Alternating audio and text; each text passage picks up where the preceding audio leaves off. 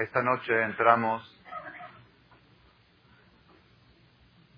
en el último día de la sexta semana de las siete semanas que preceden a Hagashabot. El último día de la sexta semana. El último día, esta noche entramos, es 42 del Omer, acabamos de contar, 42 de Omer, que son seis semanas completas, y el último día de la sexta semana, y entramos la próxima semana, la séptima semana, que es la última, antes de recibir, antes de recibir la Torah. Hay algo muy curioso, hay algo muy curioso que la fiesta esta de Matan Torah, la fiesta de Haga Shavuot, que es la fiesta de la entrega de la Torah, está escrito en los libros que es una especie de Rosh Hashanah, una especie de Yom Adin. Es un día de juicio en el, cual juzgan cuánta Torah va a tener la persona durante el año. Así, así dice la Gemara en Masejet eh, Ta'anit. En varios lados se ve que la fiesta de Haga Shavuot es una especie de Rosh Hashanah. Inclusive la Gemara trae por qué motivo, por qué motivo leemos la Perashá la Perashá y la que vimos la semana pasada, donde la Torah habla todo lo aleno de cosas malas que le van a pasar a la persona si es que se aleja de Dios, maldiciones muy fuertes. Esa Perashá la leemos en Bejocotai y la otra la leemos en la Perashá Kitabó al final de Devarim. Dice el Talmud, ¿por qué motivo? Para que Tijle Shana Bekiledotea, que se acabe el año y sus maldiciones. Pregunta el Talmud, ok, la Perashá Kitabó es Tijle Shana Bekiledotea, porque es fin de año la Parashá Kitabola que se lee fin de Devarim se lee una semana antes de Roshaná, antes de Kippur. Entonces por eso es que acaba el año sus maldiciones. Pero la Parashá de Jukotai que se lee antes de Shavuot, ¿qué tiene que ver con Tigle, Shana, Bekilelotea? Contesta el Talmud. Pregunta el Talmud, ¿acaso Shavuot es Rosh Hashanah? Dice, sí, Shavuot también es Rosh Hashanah, como está escrito, que hay cuatro Rosh Hashanah y uno de esos Shavuot. Beatzeret, al Perota Ilan. En Shavuot se juzga sobre los frutos del árbol. Así está escrito, los frutos del árbol se juzgan en Shavuot es una especie de Rosh Hashanah. Está escrito en los libros que en Rosh Hashanah, que en Shavuot se juzga cuánta Torah la persona va a aprender este año, cuánto su mente va a estar preparada para recibir Torah. aparentemente Shavuot es fiesta más para los hombres. Más para los hombres. Las mujeres no pueden estudiar Torah. Las mujeres no se dedican a estudiar Torah. Entonces, si a ellas les vale si le juzgan. A ellas les da igual si juzgan este, que va a tener una mente despejada para estudiar Torah o no, porque de todos modos la mujer no, aunque venga a estudiar Torah una vez a la semana o tome dos, tres clases a la semana, no es su vocación principal, no es estudiar Torah. Entonces aparentemente la fiesta de Haga Shavuot no es muy relevante a lo que, a lo que corresponde a la parte femenina de Amistel. Pero si analizamos el tema un poco más a fondo, más a fondo, hay algo más impresionante.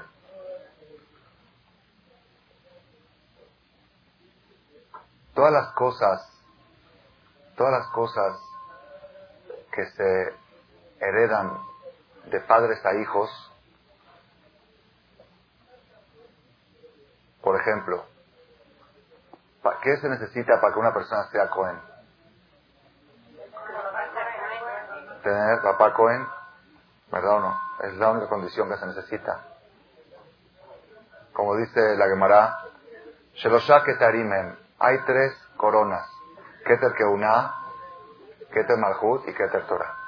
La corona de la Keuná, la corona del sacerdocio, la heredaron Aarón y sus hijos. Es imposible que una persona, por más tardí que sea si quiere, cuando esté Betamigdash, entrar a dar servicio, Hayat Mitah. No puede. ¿Por qué? Únicamente Koanim. Koanim son descendientes de Aarón a Cohen. Luego Keter Malhut, la corona del reinado, únicamente descendientes de quién? De David, David Amelech. Se vino a la mente ahorita un, caso que cuentan de una persona que era muy ignorante y se había alejado de todo lo que es judaísmo, religión. Una vez Erev Kippur, Erev Kippur fue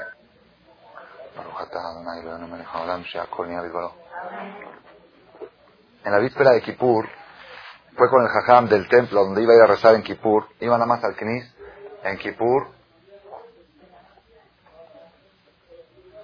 nada más iba al Knis en Kippur. Y, también en Kippur iba nada más en Neilá, en pocos momentos. Este año decidió que va a ir todo el Kippur al Knis. Pero antes fue a entrevistarse con el Jajam y le dijo, yo estoy dispuesto a venir al Knis en Kippur con una condición que yo quiero decir Koanim, quiero decir Hashem Y estoy dispuesto a dar mil dólares para que usted me deje decir Koanim. Entonces le dijo al Jajam, ¿cómo, cómo, cómo? Dice, bueno, dos mil, que sean dos mil, ya con dos mil la hacemos. Dice, ¿cómo estás pidiendo algo así? La, la, religión no se vende, las cosas de Torah no se venden, no sé qué. Sur, hasta que llegó a tres mil. Dijo, bueno, ya, con tres mil dólares ya la hago. Y el Jajam no accedía. Pero luego el Jajam se le hizo raro, dice, dijo, ¿te puedo hacer una pregunta? Dice, es Jabar, tú eres una persona, ni vienes al templo. ¿Qué, qué se te vino la locura ahorita? Que quieres Mejor recibir la verajada de los Kohanim. ¿Qué vino la locura de dar verajada Birkat Kohanim? Dice, no, es que mi abuelito era Cohen, mi papá era Cohen, era Cohen. Yo también quiero ser Cohen. Dijo, entonces dame cinco mil dólares y ya la hicimos.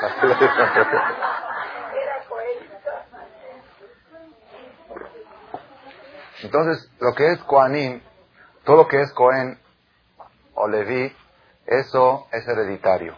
¿Ok? Para que el hijo sea Levi, papá Levi. ¿Ok?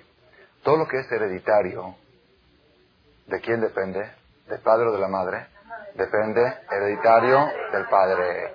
Todo lo que es hereditario, todo lo que es tribu, todo lo que es Cohen, Levi, Israel, todo es el padre. El padre, el padre Cohen, hijo Cohen, padre Levi, hijo Levi, padre Israel, hijo Israel, padre Shami, hijo Shami, padre Halavi, padre, todo Levi, y está escrito en la Torah claramente esto. Levispejotam, Levet, Agotam. Las familias van según los padres. El apellido, ¿quién lo da? El padre. Todo lo que es en, todo, en todas las religiones del mundo y en todas las ideas del mundo y también dentro de la Torah, todo lo que corresponde a cosas que, pasan de padres a hijos va según el padre y no según la madre. Una sola cosa, un detalle pequeño del judaísmo, sí va según la madre. ¿Cuál es? Un detalle muy pequeño. La esencia, nada más y nada menos que la esencia judía, si el hijo va a ser judío goy, nada más eso depende de la madre. Yo le dije una vez a una persona, ya lo oyeron muchas veces de mí en otras ocasiones, yo le dije a una persona una vez que vino a quejarse, ¿por qué Dios castiga a los buenos? ¿Por qué Dios castiga a los buenos y le mandó una niña, él esperaba un niño? Así me vino, se vino a quejar aquí a Marcela, ¿Por qué a los buenos les va mal si él es tan bueno, le ayuda a la sociedad, él se dedica tanto? ¿Por qué Hashem castiga a la gente buena? Entonces, yo le dije, yo le dije, yo tengo otra pregunta contra Dios. ¿Qué culpa tiene esta niña que tiene un padre tonto igual que tú? Le dije, esa es más pregunta, para mí es más pregunta esa que la otra. ¿Por qué esta niña va a tener un padre tan ignorante como tú?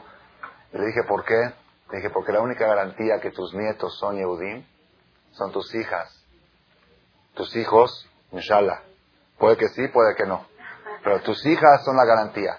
La garantía de la existencia judía está en manos de las mujeres y no de los hombres. Eso todos lo sabemos, eso no es novedad. Lo único que es un tema para pensar y analizar. ¿Por qué? ¿Por qué Cohen? El padre. Evi, el padre. Israel, el padre. Apellido, padre. Herencia, el padre. Padre a hijo. Todo es padre. La mujer, la mujer aparentemente está borrada del, del, mapa judío. Está borrada. Y nada más, hay gente que dice, yo le dije una vez a una señora, a una mujer, cuando alguien te pudra y te dice, que ustedes las mujeres no pueden ser Hazán, que ustedes las mujeres no pueden esto, es que ustedes, cuando dice así, dile, ¿sabes qué? Tú eres judío porque tu mamá era judía, no porque tu papá es judío. Así es, es la, es la ley, no hay otra. Nosotras decidimos si los hijos van a ser judíos, nosotras decidimos si el pueblo de Israel sigue o no sigue, las mujeres son las que deciden, no los hombres. El hombre pues ni modo. El hombre si va al minar accidentalmente, se va por algún lado, se perdió, se cortó. Entonces, es un tema que deja mucho para pensar. Hay que analizarlo. Mucha gente lo oye y no lo analiza. Analizar por qué. ¿Por qué es así? ¿Por qué la misma Torah admite que todo va según el Padre? Y nada más un detalle tan ínfimo, tan pequeño, que es nada más y nada menos que la esencia judía, se la dejaron en manos de la mujer. Esa es la primera pregunta. Rebeta Botam, ¿dónde está escrito que judío está? Eso está escrito en la Perashá, en la Perashá Mishpatim, donde habla de la prohibición de casarse con Goy. Ahí está escrito claramente, no que no dejes que tu hijo se case con Goy y no cases tu hijo con ahí. Ahí dice, porque Ahí trae claramente la Torah, porque entonces tu nieto será Goy. Ahí trae, y de, otro, de otra forma no. Si no es tu nieto será Goy, no existe eso, porque si es Goy ya no es tu nieto. No existe, no, no puede existir un parentesco entre Yehudi y Goy. No, no existe, den la barca de Baula. Aunque se convierta el nieto, el nieto que se convierte se puede casar con la abuelita. No, no es su abuelita, no, no, hay, no hay familiaridad entre Yehudi y Goy. ¿Ok? Bueno. Volvemos al tema, volvemos al tema principal. Primera pregunta, ¿por qué este tema tan importante se lo dejaron a la mujer? Segunda, segunda cosa que mucha gente no sabe, algo muy, muy curioso, y eso está comprobado en la Biblia. Cuando Hashem mandó las diez plagas a Egipto, una de las cosas que identificaban, una de las cosas que identificaban que los golpes que Hashem mandó a Egipto eran de manos de Dios y no era un accidente de la naturaleza, ¿cuál era lo que era lo que identificaba? ¿Cómo podíamos saber que la sangre no fue un, suceso natural o la muerte de animales no fue un suceso natural? ¿Cómo se podía saber? La, morot. Porque fue cuando cayó, en el momento que lo pronunció, ¿no? Bueno, ahí sé porque es el momento que lo pronunció. Pero eso podemos decir que eran astrólogos y podían saber exactamente en el momento en que va a venir el golpe natural. ¿Cuál es la prueba más fuerte que había que no era un golpe natural? ¿Cuál? En todas las plagas. En todas las plagas había un punto que identificaba que esto venía de Dios. Exactamente. Que habían dos personas que vivían juntos, a uno le venía y a otro no le venía. La única diferencia que había entre ellos que este era Mitri y este era Yehudi. Entonces, ¿qué? ¿Acaso la naturaleza sabe distinguir entre Mitri y Yehudi? La naturaleza no sabe distinguir. Si hay dos vecinos que viven en el mismo lugar y si van a tomar agua de la misma llave, uno abre la llave y sale agua, y otro abre la llave y sale sangre, eso no puede ser que sea un golpe de la naturaleza lo, que, lo que demostraba que venía de Dios era la diferencia que había entre Yehudí En uno de los, en la, en la sexta, perdón, en la quinta Macá, ¿cuál fue la quinta Macá? Deber. ¿Qué fue Deber? Deber fue muerte de animales.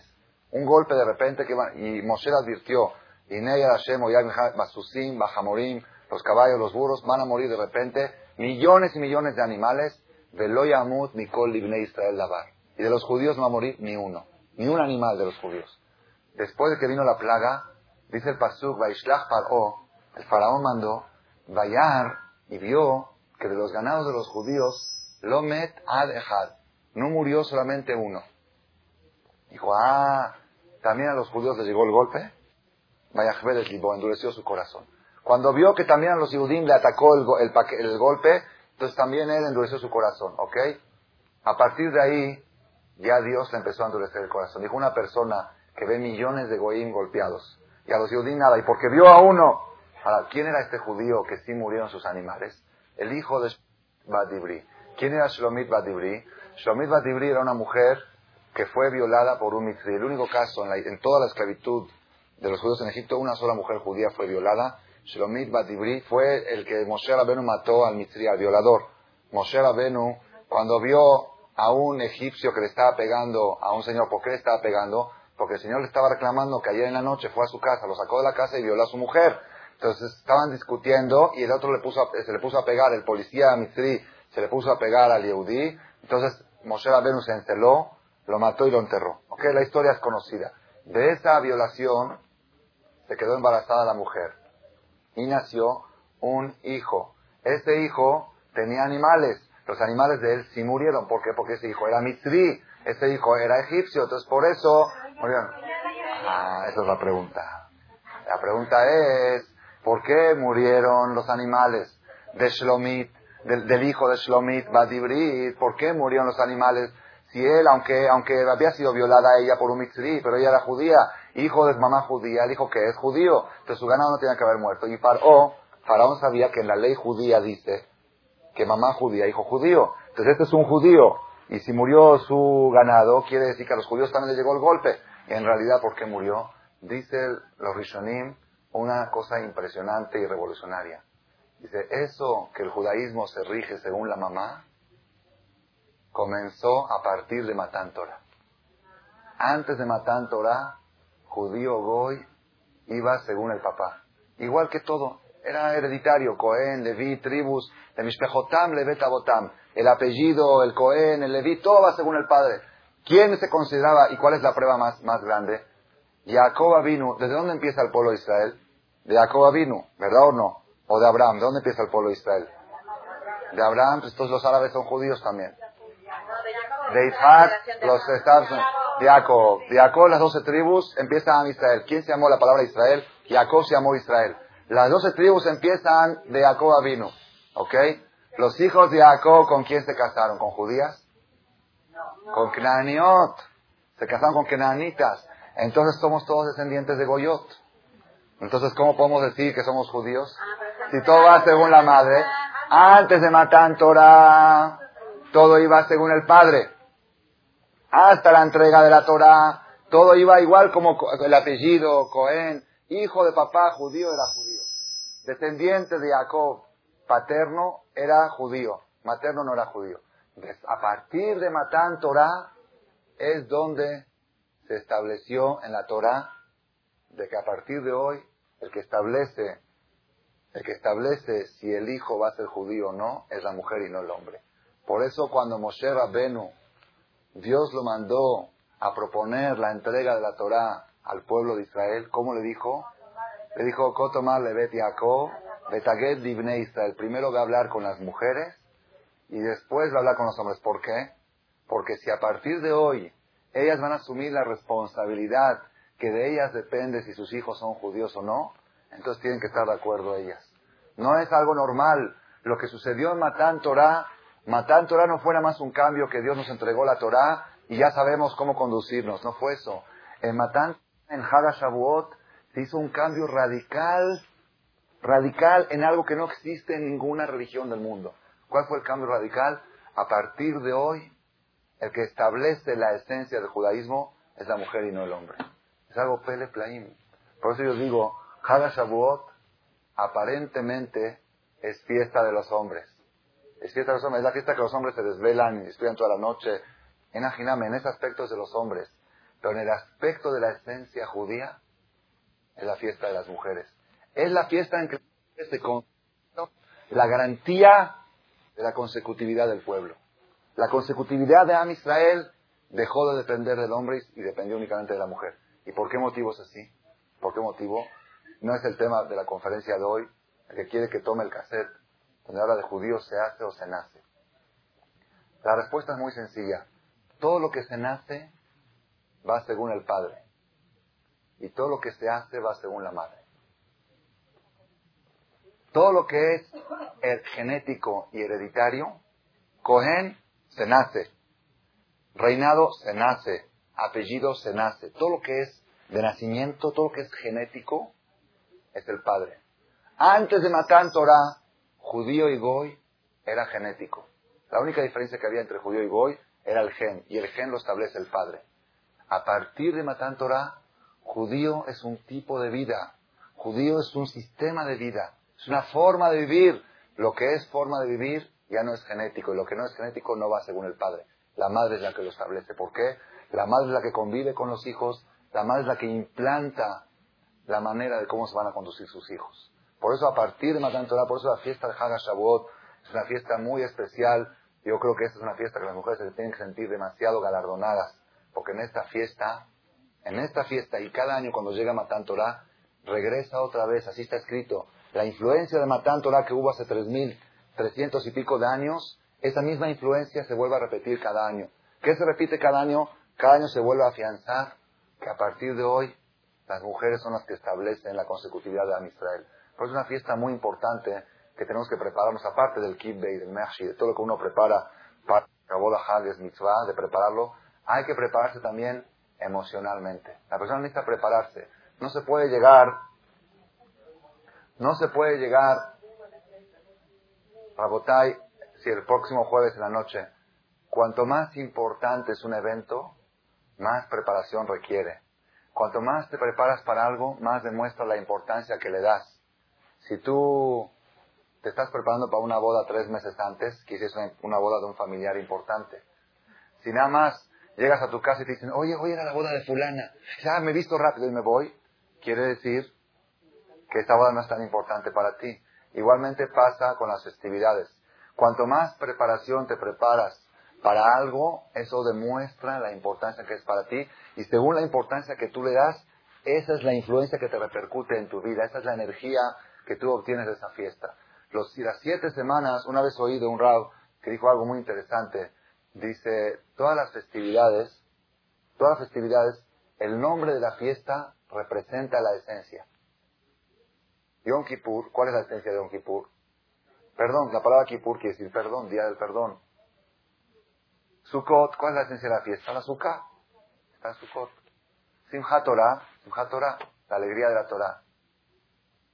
¿Qué otra fiesta? Este, Pesach, Shem Pasach, o Hagamatzot, las galletas, es la esencia de la fiesta. ¿Qué quiere decir? ¿Cómo se llama la fiesta esta? Hag Shavuot. ¿Qué quiere decir Hag Shavuot? ¿Qué quiere decir la palabra Shavuot? La palabra Shavuot quiere decir semanas. ¿La fiesta de las semanas? Esta es la esencia de la fiesta. Se ha dicho la fiesta de Matán Torah, la fiesta en que el pueblo judío recibió su esencia. O que digan la fiesta de las mujeres. Que le busquen un nombre. ¿Por qué Hag Shavuot, la fiesta de las semanas? Dijo Esteral, la fiesta de Matán Torah no existe. No existe Matán Torah. Existen las semanas de preparación. Si hay semanas, hay fiesta. Si no hay semanas, no hay fiesta. Claro, la festividad se celebra. Llega Shavuot, hacen Kiddush, hacen Shechianu y comen. Pero la energía, la fuerza, la esencia de Hag Shavuot, la persona lo va a recibir de acuerdo a las semanas que precedieron a Hag Shavuot. En el Zohar Kadosh, en la Kabbalah, está escrito cosas muy profundas sobre lo que son las siete semanas que preceden a Hag Shavuot. El Zohar dice, trae el pasuk, el versículo donde está escrito en el profeta, Vaevor alaich vaerech mitvoseset blamaich. Pasé sobre ti y te vi manchada con sangre. Vaomar lach vlamai hai, vaomar lach hai. Y te dije, con tu sangre vivirás, con tu sangre vivirás. Dice el Zohar, ¿a qué se refiere esto? Mitvoseset blamaich. Se refiere cuando Dios vino a rescatar al pueblo judío de Mitzrayim, lo vio al pueblo judío manchado con sangre. ¿Qué decir manchado con sangre? Estaban manchados sucios, manchados de todas las influencias negativas que habían aprendido de los egipcios. Por eso Dios no entregó la Torah de inmediato, sino dijo, así trae el Zohar, que Am Israel, el pueblo de Israel en Egipto, estaba en la misma situación que se encuentra una mujer en su menstruación, que no puede tener relación con su marido. No puede su marido acercársele a ella porque está arreglando, está en menstruación. ¿Qué necesita hacer una mujer después que acaba de arreglar? ¿Qué tiene que hacer? Contar cuánto. la Shivat Yamim le tarata. Tiene que contar siete días limpios de y después puede ir a la Tevilá y estar con su marido. Igualmente a Israel, como la impureza era tan grande, lo que tenían de Israel de 200 años, tuvieron que contar siete, pero no días, sino siete, ¿qué? Siete veces siete. el, número siete, ahorita ya no hay tiempo para explicar, el número siete tiene explicaciones impresionantes. Nosotros tenemos, todo está, todo es siete. Todo siete. A ver, digan ustedes, ¿qué saben de siete? Siete, siete días y el octavo la mila. ¿Qué más? Siete días la semana. El séptimo día es Shabbat. ¿Qué más? Siete. Eh, ya lo dijeron. ¿Qué, qué otro siete? ¿Ah? Siete, Shemitah. Shemitah, Shemitah es el año sabático. Cada siete, el séptimo año había que descansar la tierra. Y después de siete veces siete, el año 49 es Shemitah, el año 50 es el Yobel. ahí salió la palabra jubilación. Jubilado viene de Yobel. Júbilo, Yobel es la misma raíz de la palabra. ¿Ok? Cincuentenario, todo lo que es cincuentenario salió de la Torah de Yobel. ¿Qué otra cosa saben de siete? Sheva Berajot, siete días de la Jupá, después de la boda, siete días se festeja. ¿Qué más? ¿Cómo? ¿Y siete qué? Ah, Sheva Neviot. Bueno, eso no la sabía, no, no la tenía en la cuenta. Siete profetas tuvo mujeres. Am Israel en la historia tuvo siete profetisas mujeres. Miriam, Neviat, Borah, ok. ¿Qué otro? ¿Qué otra más? No, Ruth no era profeta. ¿Ah? Siete cielos, muy bien, hay siete cielos. ¿Qué más saben de siete?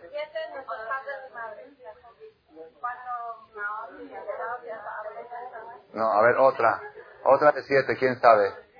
Siete Ushpizin. Siete patriarcas. Siete Ushpizin en Sukkot. Tenemos siete Ushpizin. Ushpizin son invitados, huéspedes. Ushpize y huéspedes de la misma raíz, del, griego viene. Ushpizin son huéspedes. Siete huéspedes que recibimos en Sukkot. ¿Quiénes son los siete? Abraham, Isaac, Jacob, Moshe, Aarón, Yosef y David. Shlomo, no sé qué día es. En Sukkot no hay Shlomo, ahí está David. Siete patriarcas tenemos. Abraham, Isaac, Jacob, Moshe, Yosef y David. Es un son temas de mucha cabra, no puedo ahorita extenderme porque no da el tiempo y tampoco no, no, estoy, no estoy preparado para dar temas de Kabbalah. Pero, aparte de una cosa que son siete también, Arbat, mire. Ah, los que ponen azúcar. Bueno, esa es costumbre. ya la dijeron, sí, muy bien. Este, siete qué colores del arco iris no la sabía, ¿eh? No sabía que son siete colores. ¿Cuáles son los colores? Ya lo dijimos, el último día Shabbat. Ok, sigan buscando. Hay una más en la Kabbalah, Sheva Sefirot. Siete esferas. Sheva Sefirot. ¿Qué son las esferas? Ya lo dijeron. Sefirot son conductas por las cuales Dios maneja el mundo. Ya lo dijeron siete días de Shabbat. Ok. O que no oyen porque están tan lejos. Rabotai, siete sefirot. Hay siete sefirot. Se lo voy a decir rapidísimo, rapidísimo, porque no. Sefirot, cuando Hashem creó el mundo, Hashem creó en la Kabbalah está escrito, en Patah Eliyahu está escrito que Hashem creó en el Shamaim una especie de una imagen, como imaginación nada más de persona, un cuerpo, pero no es cuerpo físico. Es como la forma de un cuerpo, tiene cabeza, brazos, cuerpo, pies, sexo, todo, una forma, pero en forma, es decir, no, no en cuerpo, no físicamente. Y a través de eso Dios maneja el mundo. Por eso decimos que la derecha de Hashem, Yemin Hashem, Dios tiene derecha, Dios no tiene derecha. Decimos la izquierda de Hashem, Dios tiene izquierda. Cuando Hashem le dijo a los ángeles, vamos a crear al hombre a nuestra imagen, nuestra semejanza. Dios tiene imagen. Pero cuando escriben así es para que el ser humano también comprenda, no es metafórica. Por eso digo, pero a ver qué quise a nuestra imagen, a nuestra semejanza. Bueno, bueno, ok. Pero, ok. Bueno, es un tema muy profundo, no es un tema para hablar ahorita en una conferencia, menos cuando quedan 10 minutos para acabar. Ok. Nuestra imagen, nuestra semejanza, está escrito que es como nuestro molde que tenemos ahí arriba. Ok. El molde es ese molde que Hashem hizo ¿ok? Hizo algo espiritual con cabeza, brazos y todo, y a través de eso Hashem maneja el mundo. Cuando el mundo se maneja con la mano derecha, es Gesed, es Gesed, bondad, bondad. Cuando el mundo se maneja con la mano izquierda, es Geburah, es rigidez. Geburah es rigidez. Por eso siempre cuando vean fotos de Jajamín grandes los van a ver así. Derecha sobre izquierda. Cuando cruzan los pies, derecha sobre izquierda. Siempre la derecha que domina sobre la izquierda. La primera mitad de la noche la primera medianoche hay que dormirse sobre la mano izquierda, así está escrito, sobre el lado izquierdo para apretar la mano izquierda, que es controlar los dinim, controlar la gebura. Son todos temas de Kabbalah, no es el tema ahorita. Yo no sé Kabbalah, no sé Kabbalah, solo, solo, cosas así, chispas. ¿Cómo? Del lado izquierdo, la primera parte de la noche hasta la medianoche. En la noche, en el día es Gesed, la noche es Geburah. El día es gesed, el día es benevolencia, es derecha. La noche es, rigidez, por noche no se puede ver teilim. Todo está relacionado, ¿ok? No es el tema ahorita. La mano derecha es gesed, Abraham vino. La mano izquierda es geburah. La tercera es tiferet. Tiferet quiere decir belleza. Tiferet es el tronco, el cuerpo. El cuerpo es tiferet y eso está reflejado en Jacob vino. ¿Por qué? Abraham vino que era demasiado bueno, tuvo un hijo Ismael. Isaac era demasiado rígido, tuvo un hijo de Sab. Jacob, que fue una composición de amor y temor, logró la perfección, fue el centro. Jacob es el centro. Abraham es extremo de bondad. Isaac es extremo de rigidez y Jacob es el centro. Y de ahí salió el pueblo Israel. El pueblo Israel no sabe de ningún extremo. De un extremo, si tú eres muy bueno con tus hijos, te puede salir un hijo árabe. Si eres muy duro, te puede salir un hijo de Sab. Si sabes ser mediano, sabes ser las dos cosas bueno y duro, las dos cosas juntas como Jacob vino, es diferente, eso es la belleza. La belleza es cuando es centrado, ¿ok?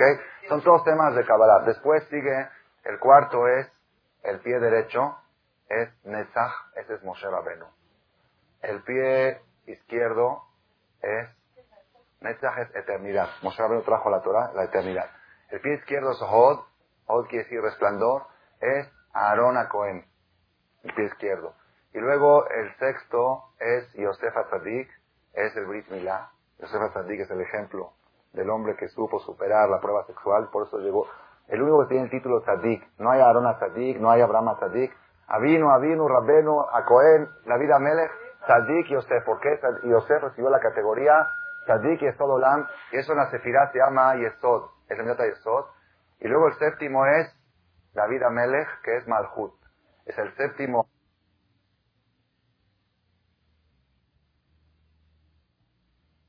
Es Moshe Rabenu, es rigidez, no, no quiero entrar ahorita al tema de Moshe Rabenu.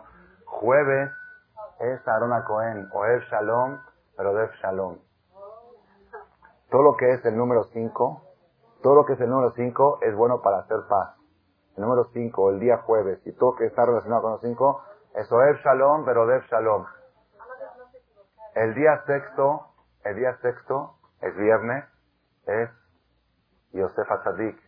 El día eso, por eso hacen tikkun karet en la yeshivot, se quedan todos jueves a noche despiertos, estudiando Torah, es tikkun para pecados relacionados con el sexo. Y el día Shabbat es Malhut, reinado, es David Amelech. David Amelech, ¿qué día nació? Shabbat. ¿Qué día falleció? Shabbat. ¿Qué Shabbat? Shabbat de Shavuot. ¿Qué Shavuot? El séptimo día de la séptima semana de los siete de los siete. ¿Ok? Ahora, Sefirata Omer, Sefirata Omer, el primer día de la primera semana, fíjense en el libro de Sefirata Omer, en el Sidú, el primer día de la primera semana es Gesed Sheba Gesed. Porque es el primer día de la primera semana. ¿Ok? Cada semana de Sefirata Omer es uno de los siete. La primera semana es Abraham Avinu, la segunda es Isaac, la tercera es Jacob, la cuarta, ¿ok? La séptima semana de Sefirata Omer, ¿qué es? David Amelech. El primer día de la primera semana es Abraham de Abraham. El segundo día de la primera semana es Isaac de Abraham. Es el segundo día de la primera semana. ¿Ya están entendiendo cómo va? Esta noche es el séptimo día de la sexta semana, ¿qué es? Es David de, no, David de Yosef. Es Malchut Bayesot, ¿ok? David y Yosef. Son temas, Rabotay, impresionantes, impresionantes. Y les voy a decir ahorita un secreto. Ustedes saben, también la mujer cuando cuenta los siete días de Nekim, siete días después de que dejó de menstruar, que dejó de arreglar, cada día se eleva una categoría. Primer día es Gesed, el segundo Geburah. La mujer necesita los siete días a ser dedicado. Siete días tiene que estar en control, revisándose a ver si está limpia para poder ir a actividad el séptimo día. La alajá dice que el jatajilá la mujer debe revisarse todos los días, una en la mañana y una en la tarde. Pero ¿qué es lo más imprescindible para que una mujer pueda entrar a la tevilá? El primer día y el séptimo. Gesed y Malhut. Gesed, Abraham vino y David Amelech. ¿Ok? Son las dos más importantes. Y según la alajá, hay una opinión que dice en casos de mucha emergencia, de casos que pasó una situación que aún hay casos, casos muy especiales que se puede permitir si solamente hizo dedicar el último día. ¿Qué es Malhut? Malhut es reinado, reinado. Malhut es todo lo que es aristocrático. Una de las, una de las señales de los signos de Malhut, ¿cuál es? Kol que Budabat Melech Penima. La mujer se caracteriza con Malhut. Por eso a la mujer le dicen, eres una reina. La mujer es Malhut. ¿Qué es Malhut? El reinado, los reyes, ¿los ves mucho en la calle? No, los reyes están escondidos. Para ver a un rey, oye, pues ¿por qué no lo vemos todos los días? Justamente porque es rey, por eso no lo ves. Todo lo que es Malhut, Kol que Buda, todo el honor de una mujer, cuanto más escondida está, cuanto más recatada está, más en su casa está, es que Buda Melech Penima. Por eso, todo eso lo que dije es una introducción nada más a un mensaje que quería decir. Las siete semanas que preceden a Shavuot son siete semanas de que Am Israel, el pueblo Israel, se va purificando y preparando para poder estar dignos, para tener relación íntima con Dios, el día de la Tevilá, que es el día de la fiesta de Haga Shavuot.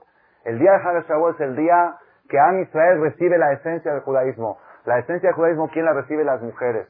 Cada año la vuelven a recibir. Para poder recibirla se necesita la preparación. Aquella persona que no hizo preparación las seis semanas, si hace dedicar la última semana, si aprovecha la última semana de Malhut, la última semana que estamos entrando a partir de mañana la noche, ahorita esta noche todavía estamos en, la última, en el último día de la sexta, estamos en Malhut, Shebayesod. Es decir, Malhut, Shebayesod, del séptimo, del sexto. Pero a partir, mañana noche, ¿qué va a ser? Según lo que dijimos, ¿qué va a ser mañana noche? Abraham de David, es Jesse Sheba Malhut. ¿Ok? Entonces tenemos que aprovechar nosotros estos días, esta última semana que queda, para purificarnos, para acercarnos más a Shemit Baraj y para prepararnos. ¿Cuál es la preparación? ¿Cuál es la preparación que debe hacer la persona? ¿Cuál es? Si no estudiamos Torah, ¿cuál es la preparación? La preparación que debe hacer la persona antes de recibir la Torah es muy sencilla. ¿Cuál es la preparación? Que la persona llegue a una conclusión clara. ¿Cuál es el sentido de su vida? Es todo. ¿Qué hago yo en este mundo? Es todo. La persona puede disfrutar de la vida, la persona puede pasear, puede comer, puede divertirse, no es pecado. ¿Dónde está el punto clave que separa entre dos personas que los dos, las dos personas son religiosas? ¿Qué es lo que distingue entre los dos? Hay dos mentalidades y filosofías en la vida y con esto, ese es el punto clave. Es para toda una conferencia, pero es clave, pongan atención. Hay una persona que dice, yo vivo. La vida hay que vivirla. ¿Están de acuerdo ustedes que hay que vivirla? Claro que sí, hay que vivirla. ¿Qué, ¿Qué quiere decir vivir la vida? Vivir la vida quiere decir comer bien, dormir bien, pasear bien, divertirse bien, disfrutar bien, sexo bien. Es la vida. Claro que también hay compromisos en la vida. También hay que hacer misbot, también hay que respetar Shabbat, también hay que cuidarse de kosher, también hay que prender las velas, también hay que los hombres tienen que ponerse tefilín. Claro, sí, claro que sí, hay que cumplir con los compromisos. La vida tiene, está llena de compromisos. Pero la vida es pasarla bien, ¿ok? Es una filosofía. La otra filosofía, ¿cuál es? La otra filosofía es, la vida es hacer obras de bien. Eso es toda la vida. Es todo el sentido de la vida. El perfeccionamiento constante, estar mejorando día a día, eso es la vida. Pues claro, de paso, si uno puede disfrutar también y puede comer, pues que coma. Si puede divertirse, pues que se divierta. La Torah no prohíbe divertirse. La Torah permite y exige que te diviertas con una condición, que seas secundario. Es todo el punto. Es todo el punto. Todo el punto es qué es primario y qué es secundario. Eso es lo que la persona se tiene que grabar en la mente y esa es la preparación para Haga Shavuot. Con esto voy a terminar. Está escrito que en Shavuot se juzgan el fruto de los árboles. ¿Cuándo es la fiesta de los árboles? Entonces, ¿cómo no dijeron que Shavuot, el fruto de los árboles? ¿Cómo puede ser? ¿Es Shavuot o es Tu En Tu en Tu pongan atención, no hay tiempo ahorita para debatir, me gustaría mucho debatir el tema porque es muy interesante. En Tu se juzgan los árboles. Y en Shavuot se juzgan el fruto de los árboles. Están oyendo la botay. El ser humano está comparado a un árbol. El árbol tiene raíz, tiene tronco, tiene tallo, tiene tronco, tiene ramas, tiene hojas, tiene flor y tiene fruto. El árbol, es muy importante el árbol que tenga buenas raíces, que tenga buen tronco, que tenga buenas ramas, todo es muy importante. Pero un árbol que tiene todo eso, nada más tiene un problema pequeño, que no da frutos. ¿Sirve de algo? No sirve de nada. Tiene todo, pero no, sirve nada, hay que cortarlo ese árbol. No, ¿Para qué te sirve? ¿Ok? Un árbol frutal, que el tronco está así de yahash, tiene dos metros de ancho, y las naranjas salen así de chiquitas, entonces ¿qué tienes que hacer? No nada más eso, los, los botánicos, los que están, en esto dicen que cuanto más grueso es el tronco, más, más chico es el fruto. ¿Por qué? Porque se chupa toda la, toda la energía que está en la raíz, se la chupa el tronco. Entonces, ¿qué hay que hacer? Cortar. Ahora, si tienes algo que tiene tronco delgadito, si tiene frutos grandes, ¿qué me interesa el tronco? El chiste es el fruto que tiene. Uno de los frutos más preciosos que hay en la tierra es la uva, el vino. Geffen. La uva es lo más precioso. ¿Cómo es el tronco de la uva? ¿Lo han visto? ni siquiera se puede sostener, hay que mantenerlo con, con hay que amarrarlo, ¿verdad o no? Rabotai, en Haga Shavuot no se juzgan los árboles, se juzga el fruto de los árboles, se juzgan, no te, no te juzgan la parte del tronco, la parte de las ramas, juzgan el fruto de tu vida, cuánto la producción exactamente, cuánto va a producir tu vida. Eso es lo que la persona, entonces, ¿cuál es la preparación para Haga Shavuot? La preparación es muy sencilla, que la persona llegue a entender y a reconocer y a afirmar cuál es el tronco y cuál es el fruto. Es todo. El tronco es el matrimonio, el hogar, el dinero, la casa, el techo, los coches. Lo quieran imaginar, cada quien que lo acomode como quiera, como quiera acomodarlo, es el tronco, las ramas, las hojas y las flores. Hay gente que para ellos la flor es su marido, hay gente que la flor es su, su coche, cada quien tiene sus valores, ¿ok? Cada quien que lo acomode. Pero la persona tiene que definir con claridad ¿Qué es el fruto? El mejor árbol frutal del mundo, si los frutos son chiquitos, mejor no, no sirve. El árbol más delgado, si tiene buenos frutos, el árbol sirve. En Haga Shavuot van a definir qué tanto fruto va a dar tu árbol. Vedat Hashem, que tengamos el dejud de prepararnos debidamente y llegar a Haga Shavuot puros y limpios para unirnos a Hashem y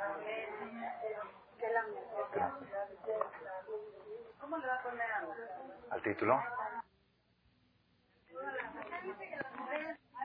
Rabotai, la conferencia esta se lleva a cabo todos los miércoles. Vamos a tratar, por favor, con el nuevo reloj, de empezar no más tarde que 8 y 15. 8 y 15, tratar de empezar para que podamos extender más el tema y acabar temprano y puntual. Gracias por su atención a este shiur del Rav Malech. Les recordamos que pueden visitar la nueva página de shemtov.org en el internet www.shemtov.org. Actualmente la página cuenta con varias secciones. Noticias sobre las actividades del Shem Tov a nivel mundial, escuchar o bajar las últimas conferencias del Rav Malek, escuchar o bajar la alajá del día, imprimir o estudiar desde su computadora la perashá de las semanas, estudio diario de Gemara, Daf Yomi en español, sincronizar su iPod con podcast, un manual para crear su propio CD de las conferencias que existen en la red, adquirir libros con entregas internacionales con la metodología del Rav Malek de español, fonética y hebreo simultáneamente, así como ubicar las ciudades en donde se reparten CDs a nivel mundial. Es que la misbot y muchas gracias.